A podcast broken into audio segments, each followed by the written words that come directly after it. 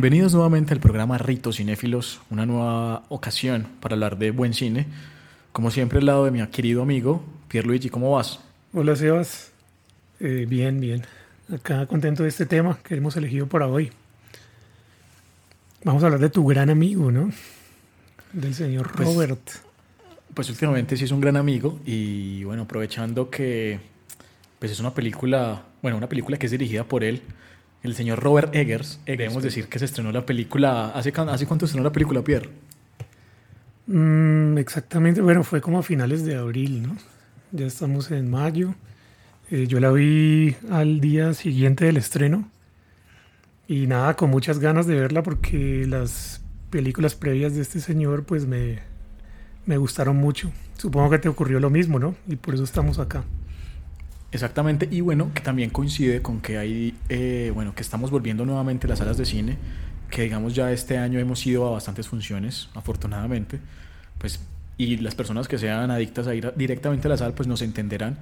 Y ver una película de este director, como bien lo decía Pierre, con unas películas previas bastante fascinantes, bastante seductoras, y verlo como en competencia con las películas que hoy por hoy estamos viendo en cartelera, por ejemplo, eh, esta semana se estrena eh, Doctor Strange, eh, así que Sí. también se puede hacer una, una comparación ahí bastante disímil para nosotros, pero pues para la gente que goza y gusta más de este tipo de, de contenido, pues obviamente correrán a verla. Sí, muy seguramente. Hoy ya estaban saliendo los puntajes de Rotten Tomatoes, que eso mucha gente lo ve también. Estaban ahí, estaba como en 80 y pico, 87%, algo así.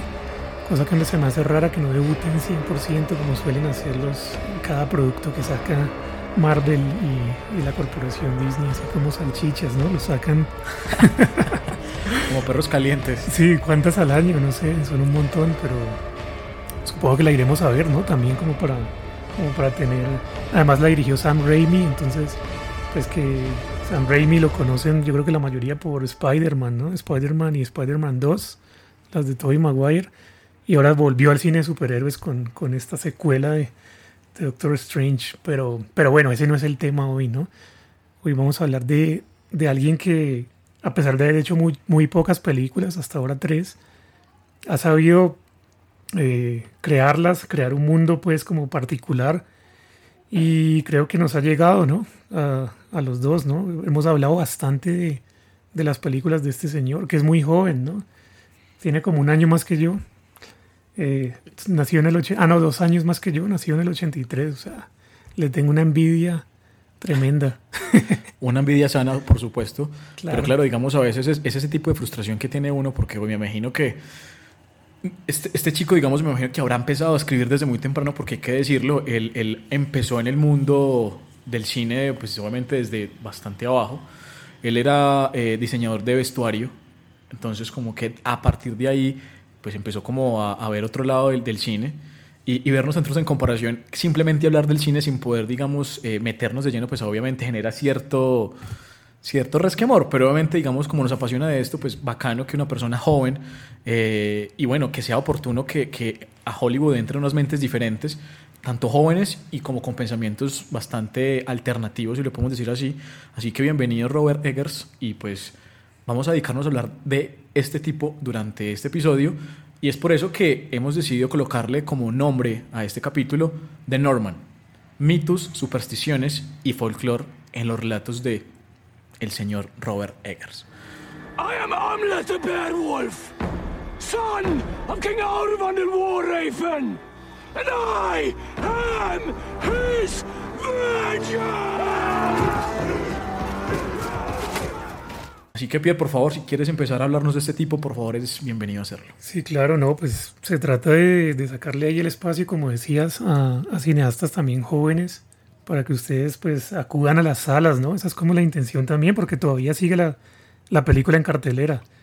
Si no estoy mal, se estrenó el 26 de abril, hace muy poco, entonces todavía tienen eh, la oportunidad ¿no? de, de experimentarla ahí en la sala, en donde para lo que fue concebida, ¿no? Y bueno, este es, como decíamos, uno de los cineastas más jóvenes que, de los que hemos conversado aquí, porque siempre hablamos de cosas que, mm, ¿cierto? De unos Muy veteranos. atrás. De unos veteranos. Y muchos ya están muertos incluso. Eh, pero él no, él, bueno, como decíamos, nació en el 83 y, y su debut cinematográfico se dio allá hacia el año 2015, ¿no? Con The Witch, La Bruja. Esa película indie que a todos nos gustó y en la que conocimos a la señorita Anya Taylor Joy, ¿no? Esa fue también su debut cinematográfico. Eh, supongo que la recuerdan, ¿no? Yo, yo la, logré ver en cine por insistencia de unos amigos y porque ya se había desatado como esta...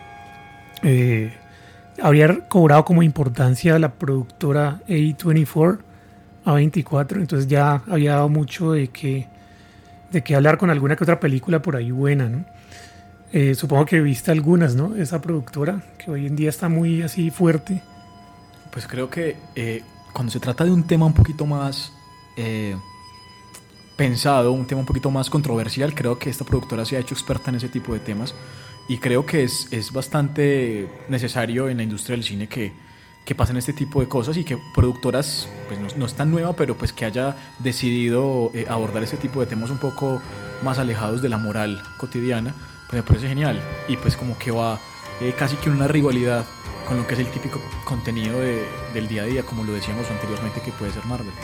No, y bueno que, que además la productora se haya enfocado sobre todo en el género, darle oportunidad al género del terror, ¿no? O sea, un género que a pesar de, de atraer gente eh, por todos lados, en- eh, que tiene muy buena taquilla, bueno, no, no en todas las ocasiones, pero sí en muchas, eh, a pesar de, de eso, no es tan respetado, ¿no? En los círculos críticos, los círculos más, eh, digamos, de un cine más prestigioso, entre comillas.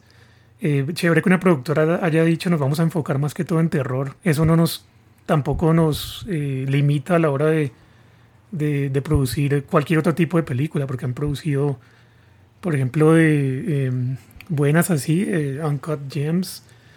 Bueno, para mí, ¿no? Creo que a ti no te pareció tan buena, pero esa, por ejemplo, es de, de esa productora. Sí, o, es correcto. o- o también Good Time con Robert Pattinson. Eh, una muy buena película también, de los mismos directores, por cierto, de Uncut Gems. Son de ahí, pero listo, ellos se enfocan es en, más que todo en darle como voz a, a estos autores, si se quiere, jóvenes. Por autores entiéndase, pues alguien que, que con cada trabajo nuevo, pues intenta plasmar ¿no? su visión, su personalidad en la pantalla. Y, uno de ellos es del, del que estamos hablando hoy. Eh, junto a otros que, que han salido también gracias a la productora, como Ari Aster, eh, Benny y yo, Josh Safdie, los hermanos Safdie, los de Uncut Gems.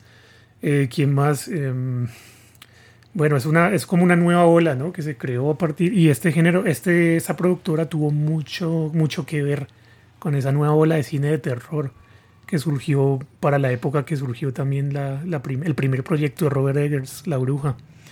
Eh, ¿Te acuerdas? Me imagino que de Jordan Peele con Get Out.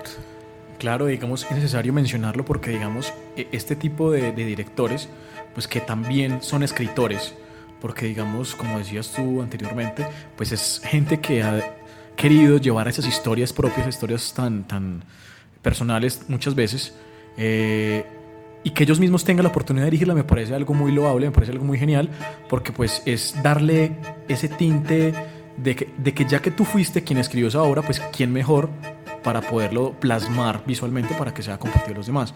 Entonces como que ese tipo de apoyo me parece súper esencial y, y nos han dejado películas maravillosas, por ejemplo, del señor Jordan Peele como Get, Out- o Us, que esa sí no me gustó tanto, o, o como decías tú también del señor Ari Aster, películas memorables como, como lo fue Midsommar o como lo fue eh, Hereditary, Hereditary, claro. eh, y otra por ahí ese corto que nos perturbó bastante.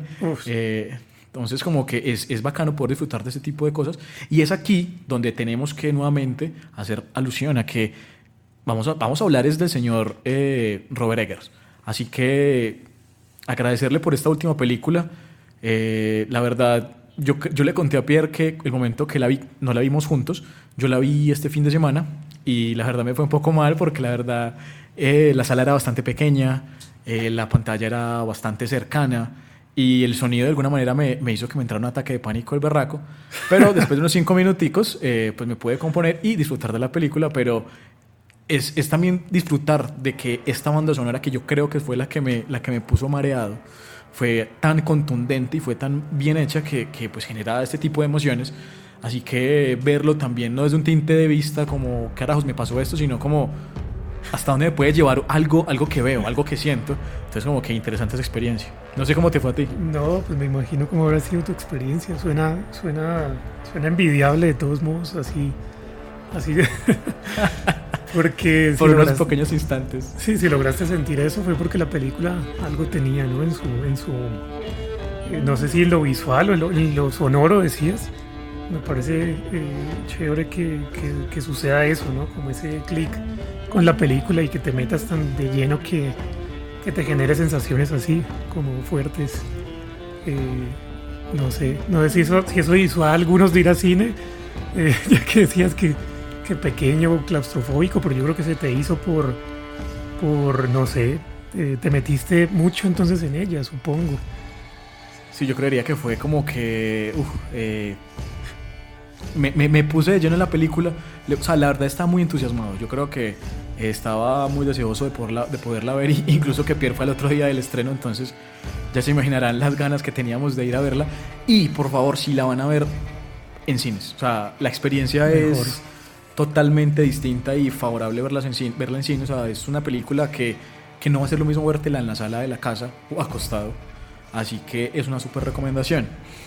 Eh, Pierre, eh, tú, tú, decías ahora que, que la primera película del señor Robert Eggers fue, fue La Bruja, ¿cierto? Sí, protagonizada por, por La Rubia. Pero también hay que destacar que en, en el año 2007 el señor Robert Eggers eh, también dirigió y escribió una, una, un cortometraje, bueno, escribió tres cortometrajes y los realizó, que eran eh, desde el 2007, 2008 y 2015. En ese orden eran Hansel y Gretel, El Corazón Revelador y por último la de 2015, Hermanos, que fueron como la antesala eh, de lo que hoy por hoy puede ser Robert Eggers, porque vemos o encuentro yo muchas similitudes o como muchas referencias de lo que de alguna manera se empezó a ver que tenía en la cabeza este personaje, este tipo, este director, y que al cabo de los años se haya podido transformar y haya podido también conservar detalles de esas películas o de esos cortometrajes, como lo decía, para, pues, para poder desarrollar todo film, su filmografía actual. Eh, así que también creo que, que, desde temprano se veían esas bases de este tipo, pues para saber más o menos por dónde iba la vuelta. Y es aquí donde nos damos cuenta, Pierre, no sé a ti que te parezca, por ejemplo, pero uno ve en, en, en Robert Eggers como cosas muy, muy normales, o me refiero normales como muy, muy repetitivas en él, pero anormales para el resto de la gente. Y es, por ejemplo, temas eh, místicos, uh -huh. sobre hechicería, eh, sobre mitos, no sé qué más se te puede ocurrir, Pierre. No, es verdad, por algo te decía que es, uno, es un autor, un autor eh, cinematográfico que tiene como su estilo propio, sus ideas centrales como que las repite en una y otra película. Y tú dices que en los cortos también, me parece interesante verlos porque no, no los he revisado, voy a tener que hacer la tarea. Y mira que sí, uno empieza a ver como, como este, un estilo particular, un estilo propio. Y a esos son los que uno les llama autor, a pesar de que el cine sea algo, una experiencia eh, artística colectiva. Estos, estas personas así eh, pues aprenden como a imprimir su propia personalidad y sus historias. Y lo que decías como el folclore que él recrea en cada película es lo interesante de ver no todo lo que ha hecho todo lo que hizo para, para lograr llevar su visión a cabo eh, me parece interesantísimo toda la investigación que hace todos los textos en los que se basa eh, junto a su hermano, si no estoy mal, ¿no? En, en, en las primeras dos. Sí. Samo Max, ¿no es? Max, creo que es Samo Max. Bueno, creo que es Max, es lo que tienes razón. Sí, algo, algo así, pero sí, el tipo me, me recuerda como al, al, al, equipo ese Christopher Nolan y Jonathan Nolan, ¿no? Que uno, muchos dicen cuando el hermano dejó de trabajar con él, ya como que el tipo no volvió, Nolan, Christopher, no volvió a hacer el mismo, el mismo tipo de película. El hermano lo ayudó bastante en, el, en los guiones. Y sucede lo mismo con, con el señor Robert Eggers. Eh, hasta donde sé, eh, el hermano lo ayudó en The Witch y en El Faro. Me parece que colaboró con otra persona para The Northman, con un con poeta. John. Sí, Sion, Sion, algo así. John, que es como un, un diminutivo de Sigurjón Birgin Sigurdsson. Ok, un islandés, ¿no? Poeta, Ajá. escritor, guionista también. Entre los guiones y- que hizo está Lamb, ¿no? Una película A24 que mm, de esa mejor no hablar. ¿Y qué? Sí, de esas, de sí tenías más expectativas, lo sé, lo, lo reconozco de Lamp, pero pues que finalmente como que no tanto. No, Pero que, que te, que te iba a decir que, que este tipo John, que fue el que también coescribió eh, de Norman, eh, él, él creo que frecuentaba bastante las colaboraciones con, con Björk. Y entonces a partir de esa, de esa colaboración fue que verdad. también vemos a Björk dentro de, de la película de Norman, que pues que digamos que es un regreso bueno, porque pues digamos, a- hace cuánto no veíamos a Björk en una película.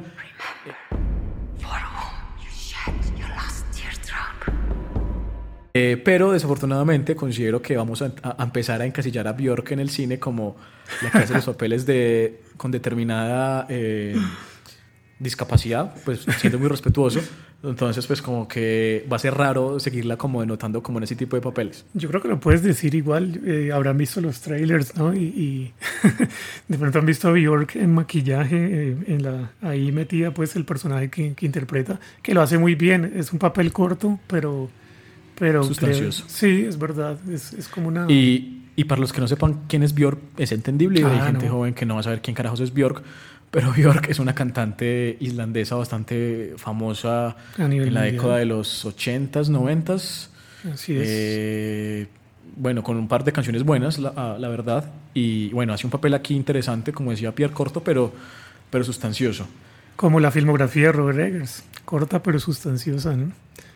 Y estamos es a, a- puertas de, de ver qué, cuál es la cuarta. Pues hay teorías de que va a ser eh, Nosferatu. Sí, Pero sí, vamos sí. a ver cómo nos va.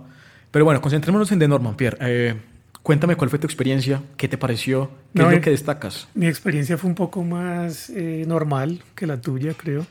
Eh, no tan, no tan Me, intensa. está- me estás diciendo normal, bueno, gracias.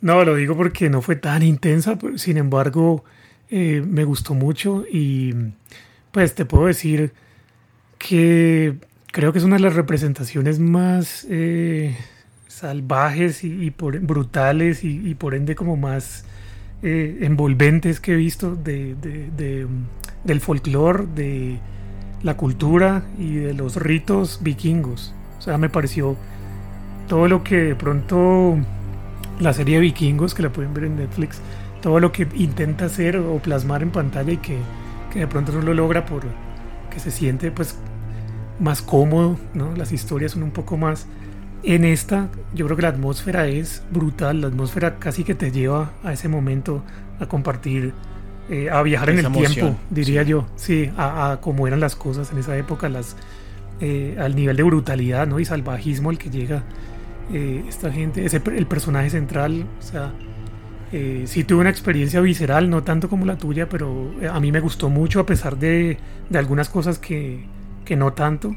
De todos modos, me parece que, pues alabo, alabo la, eh, el estilo y la, la pasión que se le nota en cada plano a Robert Eggers. Alabo eso de él. Se nota que, a pesar de ser una película de estudio con mayor presupuesto que las anteriores dos, y que de pronto fue un poco también eh, la visión de Robert Egger- Eggers de pronto estuvo un poquito comprometida, ¿no? Por el hecho de ser de contar con un estudio detrás que de pronto le dijera qué hacer y qué no. A pesar de eso, se nota que es un tipo que sabe lo que quiere mostrar y relata muy bien sus historias. No, eh, bueno, creo que me dejaste sin palabras con lo que... O sea, iba a comentar unas cosas, pero creo que lo dijiste también, que creo que sería tal vez un poco reiterativo, pero No, no, definitivamente... pero definitivamente como que las escenas, eh, la- o sea, primero que todo destacar el nivel de actores que tiene, porque eso es lo que ha tenido este tipo y es que desde la primera película el man encantó a los actores que tienen, digamos, un pensamiento un poco más alternativo y a partir de la segunda película ya empezó a trabajar con dos portentos de la industria cinematográfica como fueron Willem Dafoe y Robert Pattinson. Y aquí vemos otra cantidad más grande aún de, de, de superestrellas del cine, porque lo son. Y entonces tenemos aquí, por ejemplo, eh, Pierre, Nicole Kidman, Anya Taylor- Taylor-Joy, Ethan Hawke, Björk, como lo decíamos, otra vez William Dafoe, y pues la protagonista que es Alexander Skarsgård, eh, que lo recordarás tú, Pierre, por una serie de HBO como de los eh, 2010 más o menos, eh, de True Blood. Eh, Que compartía Pero- además nombre, ¿no? Con el protagonista. Eh. Northman. Eric Northman era. sí, sí lo era. es- Entonces, aquí sí. vemos una coincidencia bastante interesante. Entonces, tal vez a, a este señor, a, a Robert Eggers, tal vez, tal vez le gustó True Blood y pues digamos eso afianzó más aún la realización de la película. Eh, pero también como que interesante destacar, o sea, la estudiada tan brava que se tuvo que pegar este tipo de Robert Eggers con el chico que decíamos Exacto. anteriormente, con Sion. Eh, o sea, digamos, e- el estudio de, de toda la eh, historia, eh, antigüedad vikinga, todo lo que era celta, todo lo que era, digamos, eh, de los países nórdicos, integrarlo de manera tan perfecta que, que uno crea la historia porque, digamos, a- cuidan hasta el más mínimo detalle. No, pues que yo ya me, me haya percatado, no vi al menos ningún error, pues digamos que uno puede decir como que hay un fallo temporal, esto no es de esta época, pero digamos como que es tan interesante tú poder ser parte y poderte adentrar de manera tan llena y tan viva de una historia. Es, es- es muy genial y, y con esas actuaciones que creo que bastante, bastante viscerales, si puedo eh, usar una palabra que, que utilizaste antes, porque por ejemplo a mi parecer el papel de, de lo que fue Ethan Hawke y Willem Dafoe, en lo poco que duraron, me mataron, o sea, digamos esos ritos que practicaban.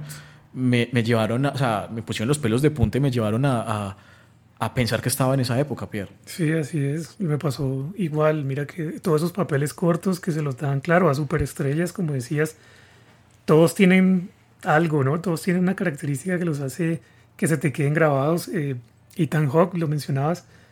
Eh, no sé si te acuerdas de un actor, eh, Christopher Lambert. Yo vi la versión en inglés de The Northman y, y me sonó muy parecido a, a lo- a cómo hablaba, cómo recitaba los diálogos este actor Christopher Lambert, el de Highlander. No sé si de, pr- de pronto recuerdas. El Ethan inmortal, claro. Exacto, el inmortal. Habla muy parecido a él y no sé si, si conscientemente o si fue de Robert Eggers. Una o- referencia. O una referencia o qué, pero era muy parecido, haciendo el padre de Hamlet aquí en la historia, ¿no? Ah, bueno, Y eso hay además- que destacarlo. claro. Pierre, ya que mencionas eso. No, mira que ya que me acordé ahorita que mencionabas eh, los detalles, el est- la estudiada que decías que le tuvo que haber pegado a Robert Eggers, que se nota, eh, yo creo que lo que hicieron fue, dijeron vamos a coger esta historia atemporal, esta historia que supuestamente, la historia que, que ellos toman, el, el otro guionista, Sion y Robert Eggers, es una historia que, en la que supuestamente se inspiró William Shakespeare para escribir Hamlet. Entonces, que Hamlet eh, de hecho se, ha populariza- se popularizó aún más la historia, el relato base, mm, cuando la, la generación nuestra, por ejemplo, vio El Rey León, ¿no? Muchos se acuerdan es de Rey León y, y no se dan cuenta que, que también está basada en Hamlet, precisamente, en un, en un heredero al trono que pierde todo y que, Su derecho. Ajá, y que le toca pasar lo peor. Las penurias. Sí, y, mm, y todo pues como eh, con el trasfondo pues de obviamente una intriga palaciega y fantasmas y la muerte eh, respirándote en la nuca todo el tiempo. Todas estas ideas ya se habían eh, plasmado ahí, ¿no? En, en esta leyenda islandesa. Y lo, y lo peor de todo, Pierre, es como esa implantación que le generan al, al- al protagonista de tener que cumplir como una, una especie de profecía prácticamente. O sea, digamos, es preparar a una persona para que su vida sea dedicada exactamente a una. Y, pues digamos, obviamente es como sentir como, como si fuera una especie de esclavitud, una especie de imposición, porque digamos, e- e- ese, ese, ese trauma infantil que le, que le generan a este, a este, a este pro- protagonista cuando estaba joven, pues es, es impresionante. Lo que quería, digamos, en que solamente un tipo de conducta sea la que defina como, como su forma de ser o su vida. Eh, así que como que también es luchar porque uno es consciente de que, de que el man es malvado, de que el man es un, que un, un asesino casi que en Un serie. asesino, claro. Eh, pero uno también eh, ser como benévolo con él y, querer pues que Sí. salga avante y bueno. No, es como esa, esa dicotomía entre las dos cosas. Súper interesante que, que hayas dicho eso porque eso me lleva también a pensar en las dos películas previas de él, que eran como muy similares en eso, lo que tú decías, como ser prisionero de, las, de los ritos, de las costumbres, de las tradiciones que te han enseñado, lo que te han metido en la cabeza desde chico, como le sucede a Hamlet en The Northman, eh, le sucede exactamente igual al- a, la- a Thomasin, la- el personaje de Anya Taylor-Joy en The Witch, en la primera película, ¿no? Todos estos ritos, toda esta creencia eh, que tiene la familia aprisiona a esa pobre chica y la, y la tienen como en un... No la dejan ser libre, no la dejan ser... Y lo mismo le sucede entonces a Hamlet. Eh, él no va a descansar hasta que, hasta que logre su venganza y logre matar a- hasta el último pues de las, de las personas que, que le hicieron lo que le hicieron. Strike, brother. Strike. But know that bearing a stolen ring makes no half-breed a king. Soaked in my blood, twill soon be sliding off your arm like a serpent. Your kingdom will not last. Entonces, y, y decía yo que se parece al personaje. Mira que repasando The Witch, eh, me, generó esa, esa sensación como de esta chica al final. No sé si puedo hacer spoilers sobre ella porque no ha pasado tanto tiempo. Pero por favor pueden verla en Netflix. Es la primera película del, del director que estamos hablando hoy. Si la pueden ver, pues háganlo. Si, si no la han visto, pues háganlo de una vez y vuelvan aquí para escuchar lo que voy a decir, listo.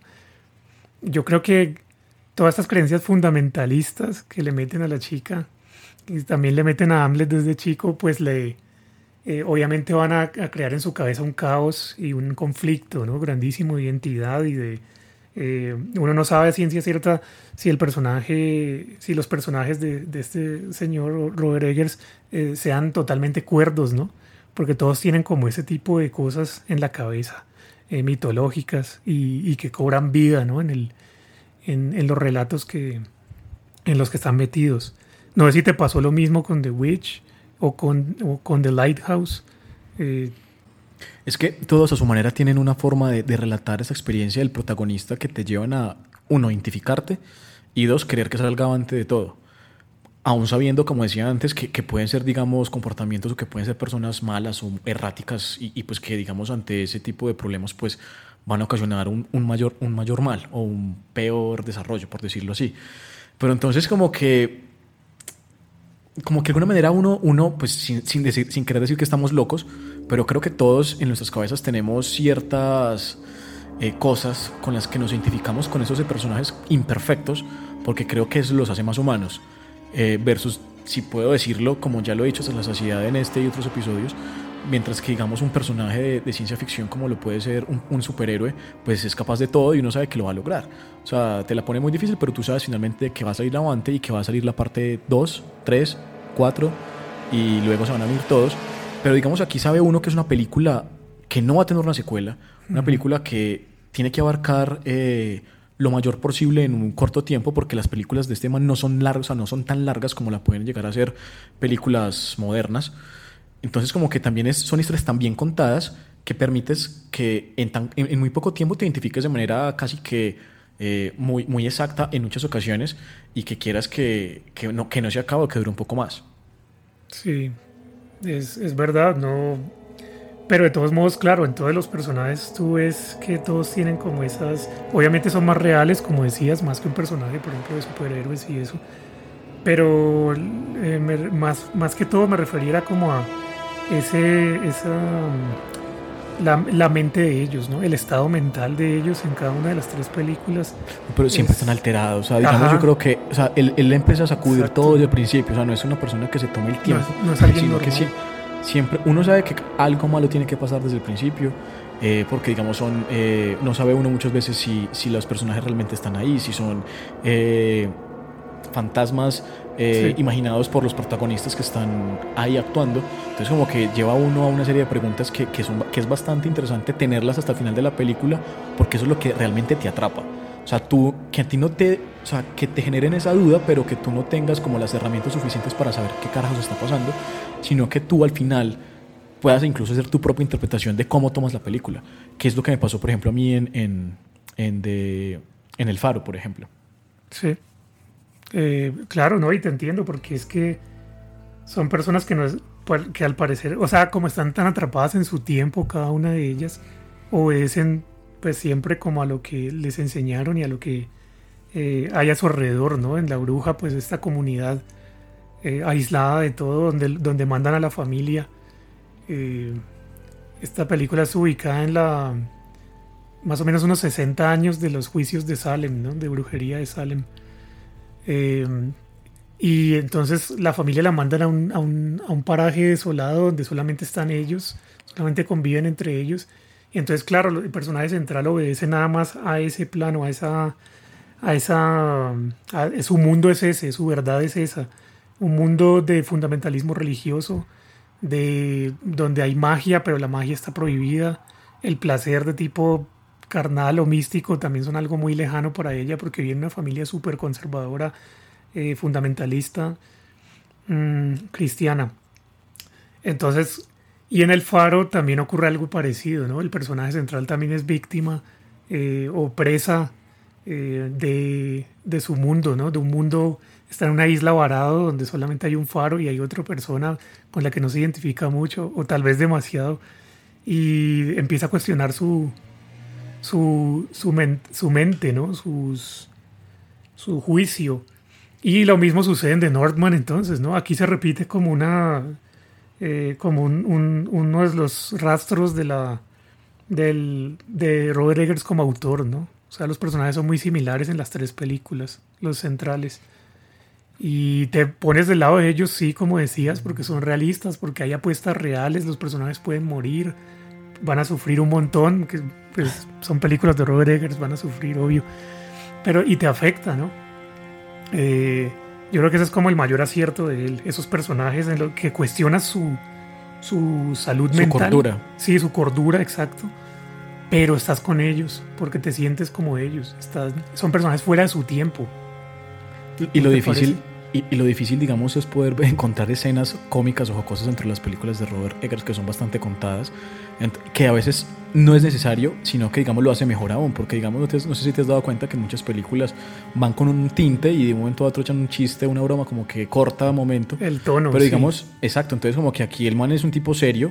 Eh, digamos, eh, si puedo decir un poco, de, un, un pequeño spoiler, y es por ejemplo, digamos, en la película de Norman, eh, no sé si recuerdas al personaje la- que no tenía nariz, esa era la parte cómica de, de, de Norman, y pues que no tenía que acudir mucho a ese tipo de cosas para, digamos, poner un poco más tranquilo. O sea, es decir, no abusar de ese tipo de, de consideraciones humorísticas para hacerla más entretenida, sino que es más fácil que te atrape una historia más oscura pues porque digamos lo que siempre hemos mencionado hasta ahora es esa empatía con los personajes, así que como que eso es suficiente para tú entrarte en la historia y creerte ese cuento que te quieren mostrar.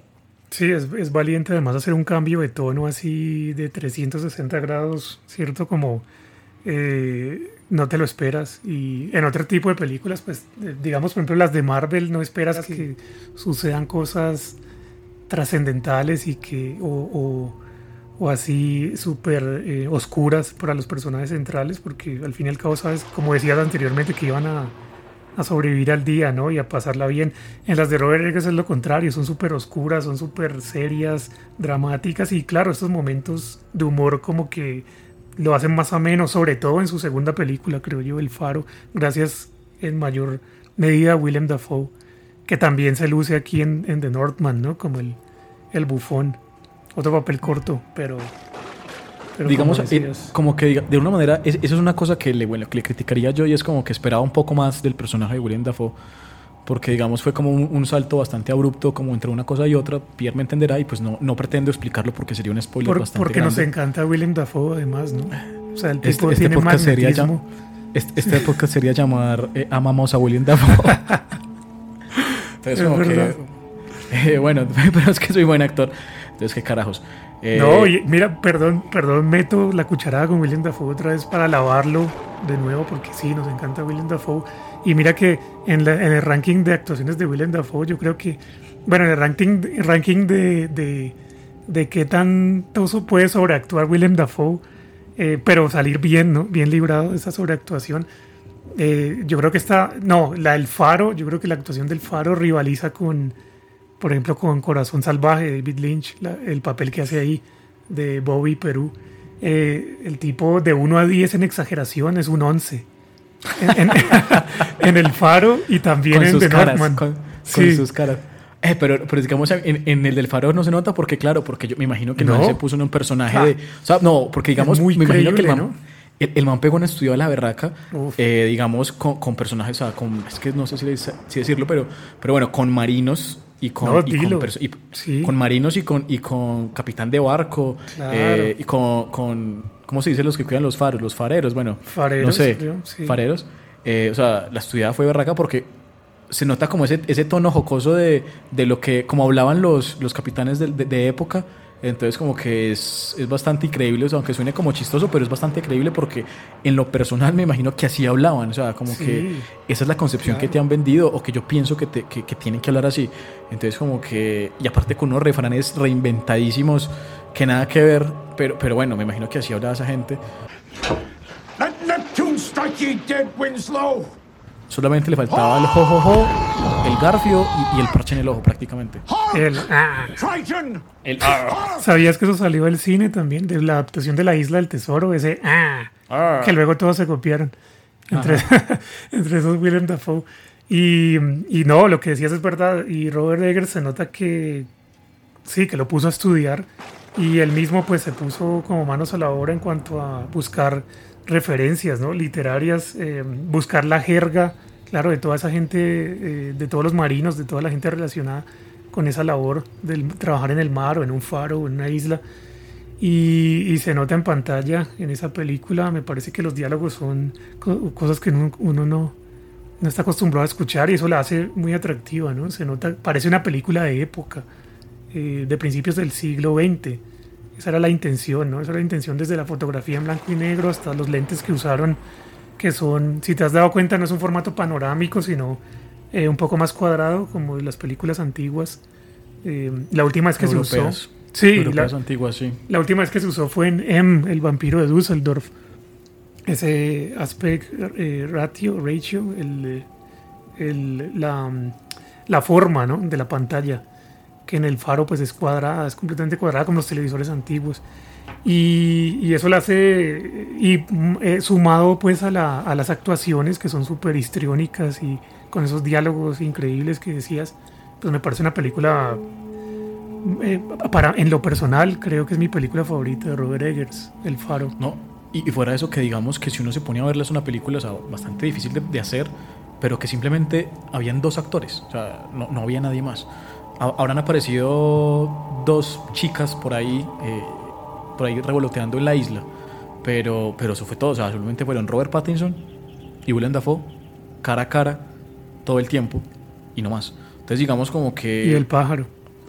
y, eh, ¿Cómo llaman estos pájaros? Estos que son de... Una gaviota. Sí, Gaviotas. las gaviotas. Son- eh, eso, me eso me recordó bastante, sobre todo las escenas, la escena final. Bueno, eh, a Prometeo, pero, pero bueno. Eh, Completamente. es que, es que eso, es lo, eso es lo bacano, que las ilusiones muy, muy Sí. prácticas, a veces muy sigilosas, eh, a lo que tiene que ver literatura, a lo que tiene que ver arte, lo que tiene que ver pintura, lo que tiene que ver eh, mitos. Y es como este juego que uno, o sea, lo bacano es notarlo, o sea, lo bacano es darse cuenta de ese tipo de, de referencias que, que muchas veces por desconocimiento uno se puede llegar a perder. Entonces es bacano estar muy atento a esos detalles. Sí, no, eso es verdad. Uno, uno eh, las películas, cada una de las tres recuerda como bastante a cuentos y novelas que eh, a películas en menor medida creería yo que, que su mayor influencia es la literatura, ¿no? La, de Robert Eggers, por ejemplo, en La Bruja uno puede ver perfectamente a Edgar Allan Poe, puede ver a, a Washington Irving, el del Jinete sin cabeza, o a Nathaniel Hawthorne, el de La letra escarlata, o de, o de algunos cuentos de él. Creo que ese es el escritor el que más, al que más le debe The Witch. Y en El Faro ocurre igual. Y no, qué pena, Pierre, antes de que, de que sigas con el, con, el, con, el, con el faro, también digamos, ya que destacabas ese tipo de, de referencias, también, por ejemplo, la fotografía es tan buena que, digamos, a mí en lo personal, me recuerda, por ejemplo, a obras o, o pinturas como, eh, no sé, mm, de, de Goya, por ejemplo. Sí. Eh, me recuerda, por ejemplo, Lo dices un por cuadro Black de Re- Phillip. Obvio. Ajá, es, sí, exacto, exacto. Sí, sobre todo lo digo por él, lo digo por, por, por Black Phillip eh, y por el es- ese son dos el son dos aque- aquelarres, si no estoy mal, porque son dos pinturas diferentes, que es, es como la referencia que se puede hacer en dos escenas muy directas de la película eh, y, y también digamos un par de escenas que me recuerdan, por ejemplo, lo que fue Rembrandt.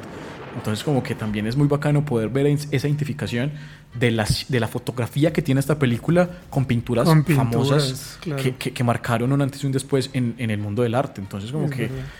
Y, y, o sea, y el color es tan bueno, o sea, la, la puesta en escena de las escenas es, es tan genial que incluso recrea ese, ese como ese como halo de envejecido de, de la época antigua que te genera como, como que realmente estás ubicado ahí y ese cuidado de todos los detalles, como decía antes, incluso la ropa, el detalle más mínimo, porque pues vemos que se, se, se dota de, de ilustradores, de filósofos, de historiadores, de antropólogos, bueno, de una, de una gente, de un boom de gente bastante amplio, pues para poder que sea creíble las películas. Total. No, y mira que así no, la gente no aprecia las películas por lo que son, por el relato, por lo que sea.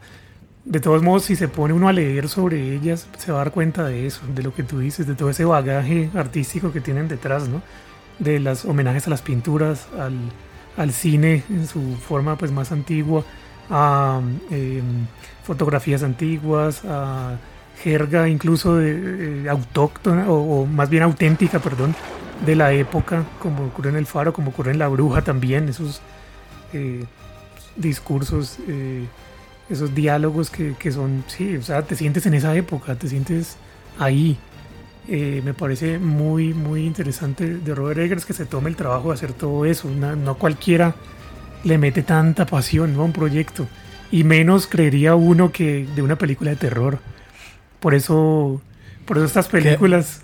Y que de alguna manera están muy, muy poco estimadas por la industria, Exacto, digamos. eso iba a decir. eh, es- es- esto hablamos, creo que incluso hoy, y no sé si me le, adelanté- me le adelanté a Pierre, pero, Sí. pero claro, es, es- digamos, qué es lo que, qué es lo que ve uno normalmente, digamos que, que eh, premian dramas Sí, a la lata y cosas cómicas, y digamos dejan de lado este, este, este, este género, y, y de alguna manera es Pierre, y, y Pierre lo hará mejor que yo, y pues que es este nuevo, pues no tan, no tan nuevo, pero que es este casi nuevo género o subgénero del, del terror que conocemos, Pierre, como, ¿me lo recuerdas? terror Como- elevado. Terror Creo que- elevado. creo que allá vas, ¿no? Exacto. con sí. esa designación que en los últimos años le han dado, pues. Y claro, entonces decir terror elevado para, en lo personal, a mí me parece un poco elitista, ¿no? Como decir que el terror no tiene valía artística y que solamente... El demás terror no tiene... Exacto, exacto. Que, que las películas, por ejemplo, de, producidas hoy en día, ¿no? Por ejemplo, por Blumhouse, esa productora, no tienen valía artística y no son nominadas a los Oscar y porque, porque en su mayoría son slashers o, o- o cosas así. Eh, frente a, Krueger 24, Ajá, frente a E24, que es eh, la, innovadora. la, entre comillas, intelectual, eh, rama intelectual del terror, es, es lo que han querido decir, esto del terror elevado. ¿Qué se engloba dentro del terror elevado? Pues desde Get Out hasta muchas de las que mencionamos, Hereditary, The Babadook, The Witch, Midsommar, It Comes at Night, que son buenas, obvio que lo son, pero decir eso es como desconocer toda la historia ¿no? cinematográfica del género del terror, desde los inicios del cine incluso, y de- desde décadas pasadas. eh, hablábamos nosotros de terror de los años 30, por ejemplo. Esas películas también tenían contenido, a pesar de ser de terror, eran películas que, que te enseñaban algo, ¿no? Y, y entonces sí, para mí esa, etiqueta del terror elevado, que por cierto se burlan de ella en Scream, en la quinta película de Scream, la última. eh, y algo así como que un personaje que le encanta de Babadook ahí. Y, pues no sé por qué. Entonces se refiere, claro, de forma despectiva al- al otro terror, a ese terror que, con el que crecimos todos, con Jason, Freddy Krueger, Michael Myers. Michael Myers. Y, y- y de hecho, incluso más antiguo, si hablamos de psicosis, si hablamos del bebé de Rosemary, si hablamos del exorcista, perfectamente podemos decir entonces que ellas son eh, De terror elevado. de terror elevado, exacto, pero pues, esa etiqueta es de hoy en día para vender, creo yo, y sobre todo para vender, venderse a sí misma A24, la productora, es como, creo yo, ¿no? Pero en todo caso nos ha dado películas buenas, eh, las que mencionábamos, eh, entonces pues tampoco, tampoco podemos criticar tampoco la muletilla del terror elevado, porque digamos que ha hecho algo por el cine, eh, por la productora, sobre todo esa, por Blumhouse también, la otra productora que mencioné, que es un poco menos eh, de tendencia pues al, hacia, el, hacia el espectador más intelectual, sino un poco más visceral, un poco más de entretenimiento para todos. Si se puede, ¿no? Una película de terror que entretenga a todos. Eh, pero bueno, igual son terror de calidad. eh, más elaborado.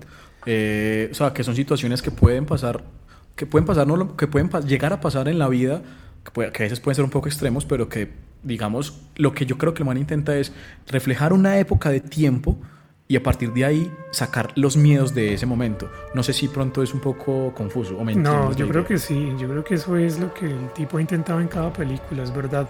Por eso te decía, en el entorno en que los personajes se encuentran son como prisioneros de las costumbres y de la eh, forma de pensar y religión, incluso culto de la época. Entonces lo seguimos viendo, lo vimos en The Witch, lo vimos en El Faro y lo seguimos viendo en The Northman. Como tú decías, la cordura del personaje se pone a prueba desde que es pequeño y, crecen en, esa, en ese ambiente pues tan hostil y tan eh, diferente a lo, que, a lo que uno se imaginaría como una vida idílica, todo lo contrario. Eh, yo creo que los personajes que más sufre de las películas de Robert Eggers puede que sea Hamlet, ¿no? A pesar de, como tú decías, de ser incluso llegar a los niveles de, de ser un asesino en serie o en masa, pues, si se quiere. Pero el tipo no ha perdido su, su toque. El toque Robert Eggers sigue ahí eh, en The Northman. Incluso, como decía hace rato, que no sé si, si lo, lo, expliqué bien, que la productora Universal, que ahora después del éxito de La Bruja y, de- y del Faro, decide darle pues más plata, más dinero al señor Robert Eggers para hacer esta película. Eh, presupuesto más o menos unos 90 millones de dólares. Eh, incluso con la interferencia del estudio, porque por ahí hay unas entrevistas en que él dice como que para esta película tuve que comprometerme un poco, para que fuera un poquito más corta, para que fuera un poco más entretenida, porque el estudio estaba detrás, obviamente, cuando en las películas previas no tuvo como, tuvo más libertad, mejor dicho, de parte de A24 que la que tuvo aquí en, en The Northman. Eh, a pesar de eso, dice él que está contento con el corte que, que tuvo de la película y que no va a sacar un corte del director o algo así, eh, entre otras cosas que ha dicho. O sea, parece que el tipo se muestra medio arrepentido, medio satisfecho con la experiencia de trabajar en un estudio. Mm, no sé si de pronto has, leído algo del caso o, visto videos en los que, de las entrevistas que, que él ha dado, en donde afirma esto. No, esas sí no las he visto, Pierre. Digamos, ahí sí me baso netamente en lo que tú me digas. Digamos como que la misma personalidad que él desarrolla en las películas, como que da a entender que es una persona bastante eh, firme en sus propósitos, pero que obviamente tiene que ser ante el propósito mayor, que en este caso es el estudio. Eh, pues esperaría uno que, que tuviera mayor libertad, pero creo que dentro de esta sociedad puritana muchas veces, y pues obviamente que la plata es lo más importante para las productoras, pues que le dejen como desarrollar esa idea es bastante eh, interesante y pues digamos que se le agradece esa situación y, bueno, como que de alguna manera también el man muestra como esa que seriedad y fidelidad que decías tú que no va a sacar, por ejemplo, corte de director, entonces pues como que también esa retribución como tal vez en agradecimiento con la productora pues por confiar en el trabajo de él y por respetarle ciertas concesiones. Sí, probablemente sea por eso que, que sonó un poco arrepentido y luego cambió su cambió de verso, de dijo otra cosa. Y me imagino que sí, como dices, como agradecimiento, como que de todos modos nadie más lo hubiera podido apoyar en una película épica vikinga en esta era de, de superproducciones de otra clase, ¿no? De gente volando con capa y que aquí también ocurre, ¿no? Pero, pero de otro modo, de otro... Eso, esto es como una película épica de aventuras eh, para adultos, así la veo yo. Como que la antítesis completa de lo que puede ser un Marvel o un DC u otras eh, franquicias. Eh, me parece bueno que una productora, que una, que una compañía como Universal le, haya dicho tenga toda la plata que quiera, pues no toda la que quiera, pero tenga más el triple de pronto de lo que le costaron sus dos primeras y háganos algo a ver qué le sale y es una apuesta siempre y eh, le salió bien a mi parecer. Eh, bueno, Pierre, yo creería, yo creería que, digamos, de alguna manera hemos como combinado todas las tres películas, como sacando un poco de cada una para definir lo que es Robert, Egg- Robert Eggers. Eh, y, y no sé si de pronto ha quedado un poco dispersa como la idea de las películas, pero como que, digamos, tú me decías anteriormente que tu película favorita de, de las tres que has sacado hasta el momento es El Faro, ¿sí? Sí, así es. ¿Por qué te parece tan chimba? Cuéntame, ¿por qué, digamos, Chimba supera en el buen sentido, ¿no? En el buen sentido, o sea, en un buen sentido. Ahí me perdonan la palabra, pero, Sí. pero bueno, cuéntanos qué, ¿por qué carajos te gusta esta? Uf. Ah, pues más, más que las otras. Mm, las tres me gustan. eh, creo, creo que la que menos, permíteme empezar por ahí de pronto como por, de pronto la que menos sin restarle importancia, sin restarle calidad. Y si, te parece, y, si te, y si te parece, esa que mencionas, de una vez la, la discutimos como para cerrarla e ir sacando las otras dos. Pues de hecho es The Northman la que Ok. menos, o sea, me- menos me ha sentido, me, me ha hecho sentir el toque Robert Eggers, lo que decíamos anteriormente, todo el bagaje artístico y, pero de todos modos lo sentí. Obviamente se nota el trabajo en él, pero creo que es la película más, es la más larga, ¿no? De su filmografía, su corta filmografía de tres películas, esa es la más larga. Eh, y como te decía, se nota como esas pequeñas limitaciones o, concesiones que de pronto él tuvo que hacer. Aún así, es una película súper salvaje, brutal. Véanla.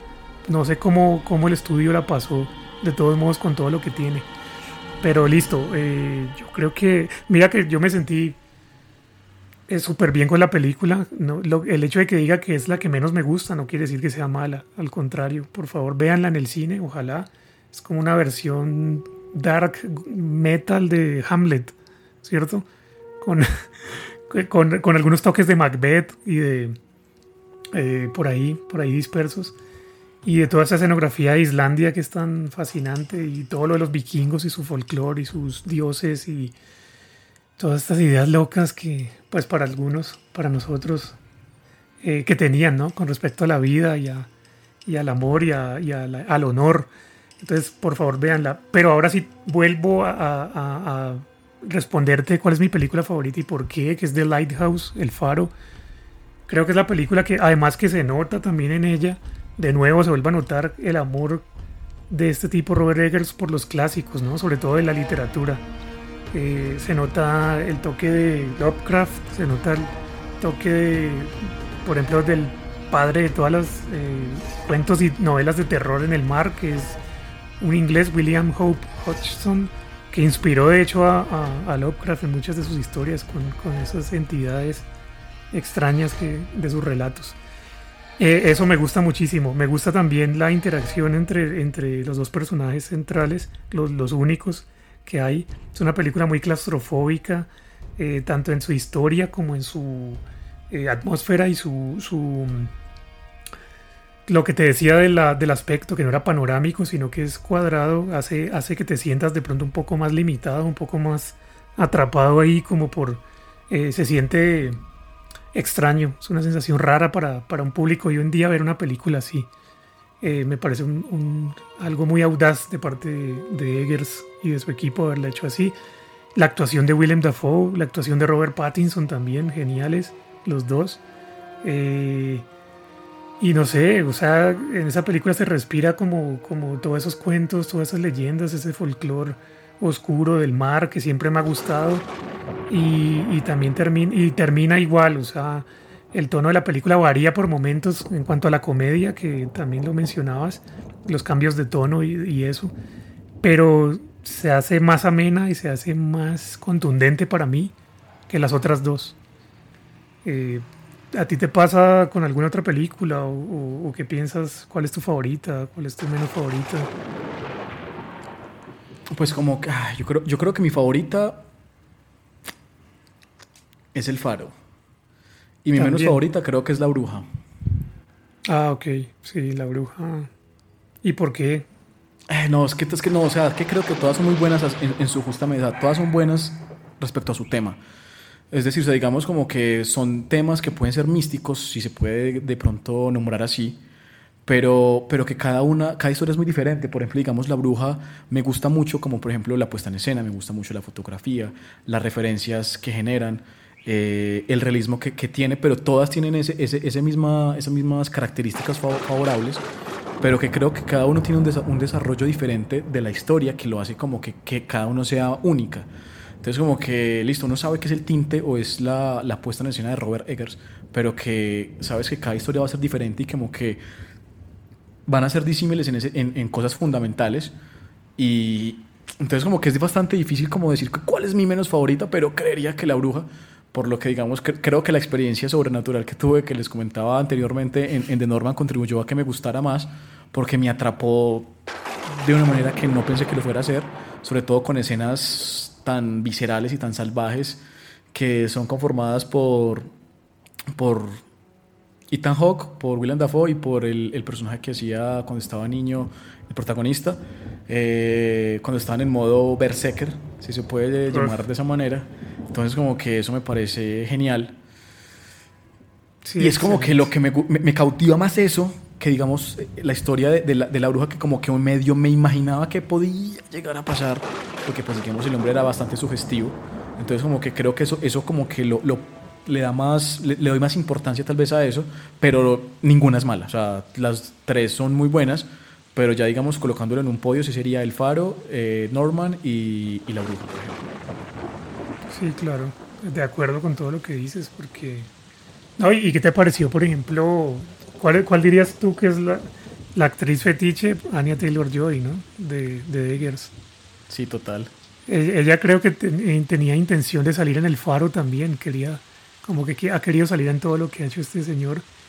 Y la disuadió el mismo Robert Eggers diciéndole que, que no que todo bien que mejor no, que en el faro mejor no, porque él ya tenía como una idea de, lo, de cómo iba a ser un personaje que sale ahí eh, en unas visiones. Bueno, tienen que verla, y, y por no, favor. y no es solo ella, entonces está Anya Taylor Joy, por ejemplo, Willem Dafoe también aparece en dos, También. eh, Katie Dickey aparece también en dos y Ralph Ineson también aparece en dos. Entonces, como que- Ralph Fiennes era el papá, ¿no? De ella en, Ajá, en The de la bruja. Y, en, y aquí es un barquero, creo, que lleva que los lleva a ella y a, y a Hamlet de un lugar a otro, ¿no? En una que por cierto ahí, ahí hay una actuación muy también histriónica de parte de Anya Taylor Joy, no sé si te acuerdas de ese pedazo, pero, pero me, me parece que lo hizo muy bien en, en The Northman también. Es como un ángel en medio de del barro, De la catástrofe. de la sangre, de la mierda, de todo lo que hay en, en The Northman alrededor, ¿no? Del personaje, todo el caos, sí, como decías. Es como una bruja blanca. Y pues en contraste Gandalf. con la magia negra, ¿no? Gandalf, Una Gandalf, una especie de Gandalf, sí, en contraste con la magia negra que hay a lo largo de la película, pues de parte de otros personajes.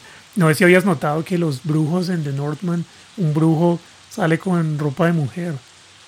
De pronto, si notaste eso, como curiosidad ahí, porque decían que los, eh, los antiguos islandeses, los vikingos de esa zona, bueno, y decían que, que la magia, que la- las que podían hacer bien magia eran las mujeres. Y que incluso el mismo, el mismo Odín, ¿no? el padre de todos los dioses, eh, también, también se vistió incluso de mujer para lograr hacer magia eh, bien. Eh, porque siendo hombre como que estamos impedidos para, para lograr un hechizo o algo así. De pronto eso, pensaban, ¿no? Los antiguos vikingos. Me pareció muy interesante esa... lo leí por ahí en algún lado. Y claro, entonces vuelve a ser un personaje similar al de The Witch, ya sin tantas ataduras ¿no? mentales, eh, tantas ataduras de tipo carnal o, místico, como decía yo cuando estaba hablando de The Witch. Eh, aquí, mm, aquí es un poco distinto. Sin embargo, sí es una, una figura así como de, como de lo más esperanzador que se puede encontrar en la película, ¿cierto? A nivel, a nivel pues del relato. Eh, uno de los personajes que, que sabes que va a estar ahí siempre como apoyando al, protagonista. Eh, mientras que los demás todos desconfías y si estás pues metido en la en el, en el cuento. Ah, no sé si quieras de pronto como eh, cerrar y, y decir de pronto algunas cosas, algunas otras opiniones sobre las, toda la obra de Robert Eggers o lo que esperas de sus futuros proyectos o, o, o referirte a Northman de nuevo, si quieres cerrar algún... ¿Cuál fue, por ejemplo, tu escena favorita de la película? ¿Lo de los Berserker o lo...? Eh, esa parte, sí. Creo que lo, lo mencioné anteriormente y es esa parte, esa parte fue la que más, más me gustó porque, digamos, a, a medida que la película se, iba- se iba desarrollando se hacía más predecible, porque obviamente como que va buscando el final. Como buscando ya- Hamlet, ¿no? También en Sí, ella. sí, exacto. Entonces como que ya sabe uno por dónde va, pero creo que la, la parte introductoria fue la que más me cautivó, fue la que más me impactó. sobre todo por esa escena que les comentaba ahora de, la, de modo berserker. Sí. y, y- y, pues, creo que fue lo que más disfruté. Y, y que esas escenas, así como tan traumáticas, están presentes en todas las películas. Porque digamos en El Faro, que es una película que consta nomás de dos personajes, que solamente vemos las diatribas, las peleas, los conflictos, eh, la bebida en torno a los dos pues, para poder sobrevivir en la soledad. Porque finalmente como que es, un- es un- es una historia en la cual, eh, bueno, para poder cerrar de alguna manera, y que había olvidado decir o mencionar, era que, por ejemplo, el Faro, el Faro está basado, bueno, en varios libros, pero creo que la principal fuente, la, principal- referencia eh, fue el señor Edgar Allan Poe, que de lo que se tiene datos es que la última, la última no, no se sabe si era una novela o, o a modo de cuento, de, de un tipo de relato así de- del Faro, en la que pues digamos estaba eh, una persona solitaria en el Faro luchando con sus fantasmas, con sus arrepentimientos, con sus alegrías y con toda la mierda que tuvo que haber comido cuando estaba, digamos, en tierra firme, pues porque aquí estaba condenado a una isla. Y entonces aquí lo bacano, y es lo que resalto, y por, lo, por el hecho de que es mi, mi película favorita, y es porque aquí vemos eh, esas disertaciones que tiene el personaje que uno muchas veces no sabe si está hablando consigo mismo, si hay otra persona que está al lado, y que pues finalmente lo hace como tan impredecible que no sabes en qué carajos va a terminar, y que lo que el personaje pensaba que era lo más importante y que tenía que conseguir descubrir a toda costa, finalmente como que lo hace caer en cuenta. Esa es como mi interpretación personal de, de que finalmente eso no era lo más importante, sino que tenía que haber pensado en otro tipo de cosas y no dejarse llevar, digamos, por pensamientos eh, de loco, si se puede decir así, frente a una situación que está viviendo. Eh, Sí. Eso por un lado. Y, y en The Witch vemos como, eh, como, como lentamente se pierde la cordura con, si- con situaciones que normalmente en esa época en la que obviamente si usted no está con Dios, usted está condenado al infierno, al ostracismo. Así que como que también esa lucha del personaje por salir adelante frente a las inclemencias del clima, de la familia, Sí. de los animales, de la cabra negra, eh, y finalmente como descubrir, carajos, me toca ser bruja porque no hay nada más para hacer, como que es- ¿Tú crees que es así? Yo ver no. yo, yo, yo lo veo, yo lo veo que cada, que cada cual eh, se condena, o sea, que cada personaje principal de en cada película está condenado a algo que ya todos saben. Es decir, la bruja se condena a ser bruja, el ex solitario se condena a estar loco y Norma se condena a vivir de la venganza. Entonces, como Sí. que la, la- para mí la condena ya está implícita desde el inicio de la película. Están No como sé si suena muy- predestinados, ¿no? Exacto, es como si, fue, Sí. como si fuera una profecía ya escrita Una profecía de cómo carajos van a... Exacto, cómo van a terminar. Y es como esa lucha constante de estos personajes para salirse de ahí, porque pues digamos como, como lo decías tú con Annie- Anya Taylor-Joy en The Norman, y era pues que ella es como el, el- el punto medio blanco de la película, o si no tú hubieras sido netamente negro. Sí, no, y eso que dices es muy interesante de los personajes y cómo terminan, porque... Y yo te quería preguntar también si te parecía de pronto que eh, todos los finales de pronto, si te parecían trágicos o si te parecía un final feliz, porque en, en lo que a mí respecta, por ejemplo, eh, sobre, creo que en The Witch, eh, no creo que sea un No, ni- final ninguno, triste, es, ¿no? ninguno es fel- No, mira, mira, y te digo por qué no me parece triste, por ejemplo, en The Witch. El lograr liberarse de todas esas maricas, de todas esas estupideces que aprisionan a la vieja, de todo lo que le han metido en la cabeza a sus papás y, y la sociedad. Yo creo que ella quería eso, ella deseaba eso. Uno lo ve obviamente como es, es, es algo de eh, malo porque es el, el prácticamente esta figura maligna, pues la que ya todos conocemos, el, el- el- ese le está hablando prácticamente al, al oído y le está El dios, el dios pan. eh, la está seduciendo y ella pues cae ante su seducción, ¿no? Se ve, se ve liberada desde el punto de vista eh, sexual, los deseos que tiene. Like Philip, I conjure thee to speak to me. Wouldst thou like the taste of butter? A pretty? Wouldst thou like to live deliciously? ¿Cómo lo ves tú? Bueno, Ella yo cede al placer. y Es lo que, es, que, es que lo que creo que yo que habría que decir es que si los finales son buenos o malos, o sea, me refiero si son felices o infelices, pero dependiendo, o sea, si es netamente el protagonista o de todos los que están puestos como en escena. ¿no? Por ejemplo, en The Wish, por Eso ejemplo, sí. por ejemplo, digamos en The Wish, no, solamente queda ella. O sea, digamos, si pensamos netamente en la felicidad de Anya Taylor Joy, bien, porque se Fue un liberó. final feliz. Eh, exacto, fue un final feliz, con final feliz. Y, y más aún, pues digamos que, que- que esa escena donde se quita la ropa, carajo, y donde habla con.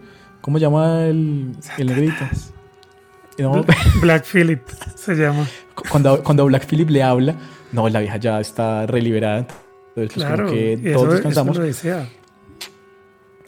Y en, en el faro, en el faro, ah, en el no, el faro es netamente triste. Porque, No, el, el faro sí es otra, otro cuento, claro, tienes razón. Eso es un purgatorio. Es un Uf, purgatorio. eso es horrible. ¿Cierto? Es Sí, una- porque. es como un castigo, ¿no? A él. No es, no es una liberación de ningún O de, o de pronto. O de pronto sí es una liberación. Por- Quería morir, o sea, digamos estar como que todo ¿no? era tan. Todo era tan maluco que la única solución era morir. Claro, porque venía con estas penas, con estas cosas. Ese personaje llega de la nada a la isla, pues no sabemos cómo, pero él, él afirma ser un leñador, ¿no? Era haber trabajado en eso. Y no sé si te acuerdas que en una parte de la película dicen que todas las gaviotas son el alma de, un marinero, ¿no? Y que, la- y que gaviotas y de que mal le- augurio. ¿Y qué le hace a una gaviota? El tipo Bueno, sí. maltrato, maltrato animal. está queriendo, creo que de pronto también liberarse y, y de pronto hasta morir dignamente, no sé. Creo que es mi interpretación y, puede que, que lo consiguió. O, o- bueno, o lo podemos ver como un purgatorio. Eso es lo chévere que los finales tienen como esa doble, eh, esa interpretación que le puedes hacer de varias formas, incluso más de dos, ¿no? Puedes sacar. Y en The Northman, eh, por favor véanla, no vayan a decir que les decimos spoilers. Es una película muy nueva de este año. Eh, si no la han visto, por favor véanla primero antes de escuchar todo lo que estamos hablando. Eh, y sí, eh, en Norman ocurre lo mismo, ¿no? ¿Crees que consigue? Consigue lo que quería, ¿cierto? Sí, él consigue lo que quería porque el man tuvo la disyuntiva de elija por, elija por este lado o quédese con lo suyo. Y, y finalmente eligió lo de, lo, de, lo de siempre de él, pues porque digamos era un castigo autoinfligido, porque era casi que una obligación moral y familiar hacerlo. Eh, aunque bueno, aunque digamos ese papel de Nicole Kidman no es que nos hable directamente de, de honrar a la familia. No, para mí fue la escena Entonces- más impactante de la película. Eso fue bastante Más que toda la impactante. sangre, más que todo. Eso fue bastante impactante también. Sí, o sea, Nicole esa- Kidman ahí. mm, cuando le canta sus verdades es bastante uf, mordaz que uno uno no piensa uno como es que el problema es que uno siempre se fija en el protagonista y es ahí donde sale este papel de Nicole Kidman donde se revela todo lo autoimpuesto por uno mismo en lo que considera que debe desarrollarse la película no esta vieja va en contra de todo eso y en contra de las creencias de- del protagonista y se hace sentir y es bacano ver ese papel ahí eso, ese poder eh, de fem- femenino ahí tan empoderado Así que como que también recordar ese tipo de cosas. Y digamos aquí el final, para mí sí fue final feliz para el protagonista. O sea, aquí sí fue final Sí. feliz porque él lo deseaba, él lo quería y casi que él estaba condenado a eso. Así que vamos como No, fe- mira- fel- feliz, infeliz, No, feliz. mira que, mira que creo yo que si lo ves desde el punto de vista realista, o sea, estás en la película, estás metido en ella, si eres uno de los personajes, como decías hace rato, si eres uno de los otros personajes, no el central, obviamente vas a verlo como algo triste, algo trágico, algo traumático, un- una desgracia completa, el final de esos personajes. Pero cuando eres ellos, eh, claro, se están cumpliendo una profecía eh, que uno mismo se impuso, un destino que uno mismo se impuso. Está uno cediendo a, al placer en, caso de, en el caso de The Witch, de Thomasin, el personaje de Anya Taylor Joy. Está cediendo a otras cosas que no sabemos claramente qué son en el faro. Pero de pronto es como un descanso, como una liberación también, ¿no? De, de sufrimiento. Y en el caso de Hamlet, en, en The Northman, creo que pasa lo mismo. Es una liberación también porque él cree genuinamente en todo lo que se ve en la película, lo, lo que consideramos nosotros fantástico, él lo está viendo de verdad porque esa es su mente, él cree en esos dioses y, es una persona de su tiempo que no se va a cuestionar eso. Él ve lo que está ahí y lo siente. Él ve a Odín, él ve al Valhalla, él ve las Valquirias, él siente que logró algo al final de su vida. Y, se te queda, se te queda grabado eso. Te metes tanto en los personajes que estás con ellos ahí, por más locos que estén. Y Para pensaría uno, y pensaría uno que la película favorita de Pierre sería de Norman, pues porque estuvo eh, a fin de año en ese sector del planeta. Ah, sí. Entonces, pues pensaría uno, pues además que sucedieron eh, eventos bastante alegres por allá. Así que bueno, so- me que- quedo, sorpre- quedo sorprendido al saber que no es la favorita, pero, pero bueno, claro, es totalmente No. entendible que hay otras que también son muy buenas. No, me encantó ver el paisaje de Islandia eh, a través del, de la pantalla grande también y recordar cosas, claro que se vivieron allá y es un escenario muy hermoso eh, donde las películas cobran esa esa Mística. eh, exacto esa era la palabra que estaba buscando ese, ese halo de misterio y de el, eh, fascinante me parece no toda esa religión antigua vikinga todas sus costumbres eso me pareció genial de la película. Y cuando digo Y que es mi menos favorita no quiere decir que sea mala no No, no, nadie está diciendo Ah, eso. claro y qué Y bueno, eh, creo que ya para, para terminar, Pierre, eh, si así lo tienes, no sé si quieres agregar algo más, pero digamos por mi parte sería como decirles a, los- a las personas que todavía nos escuchan, que todavía nos aguantan, que nos toleran todavía, después de hacer toneladas de spoilers, y es que si ustedes disfrutan una película de época, de, establecida en épocas muy particulares, donde digamos es a veces difícil encontrar ese tipo de películas tan bien desarrolladas, tan bien contadas, donde hasta se cuida el más mínimo detalle tanto de vestuario como de eh, iluminación, de fotografía, donde las referencias son tan, tan, tan buenas y tan directas y tan fiables, eh, tienen que empezar a ver, si no lo han hecho, la filmografía de Robert Eggers. Dense esa pela, sáquense un tiempito, aprovechen, vayan a cine a verse Norman y compararlas con las demás. Y bueno, que viva el terror elevado, Pierre. Sí, eh, me pregunto cuánto nos va a pagar Universal Pictures por hacerle publicidad. Por cierto, fue una película con un marketing atroz, horrendo. Creo que no la supieron hacer el marketing y por eso de pronto no ha recaudado lo que merece en taquilla, porque como decías, es una película tremenda. Una película que, que no van a olvidar. Puede que se aburran un momentico porque tiene algunos algunas eh, lagunas, algunas partes eh, que bajan un poco ¿no? de ritmo. Eh, Pero en- también, a- tam- pero a que le gusten los deportes, también hay escenas de deportes así que te- se pueden divertir Oh, ahí de también. deportes extremos, sí. Van a, van a entretenerse mucho si, si la logran ver y van a sufrirla también, eso es importante. y, y nada, pues es importante eh, lo que decías, les rogamos que vayan a verla porque es una película muy buena, que no se van a arrepentir de ver en cine, por favor.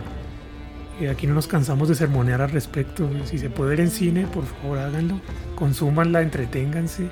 Se trata de este programa es de fomentar como el estudio, el amor y la pasión por, por el medio audiovisual y qué, qué mejor que hacerlo con The Northman, ¿no? En todo caso, bueno, recuerden seguirnos en, en redes sociales también. Pierre es el experto en redes, así que cuéntanos cuáles son. Eh, En Instagram nos pueden seguir en arroba ritos.cinéfilos. En Facebook también tenemos página arroba ritoscinéfilos, sin el punto.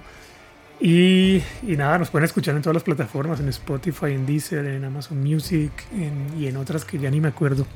Pero son muchas y nada, disfruten la película, véanse las demás de Robert Eggers, valen mucho la pena, como ya lo hemos repetido hasta el cansancio.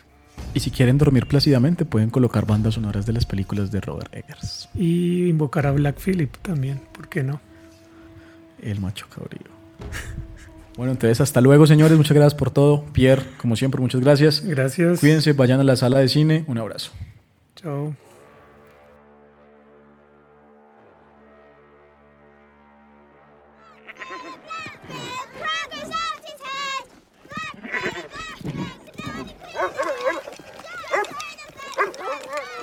Get back! You should stop that!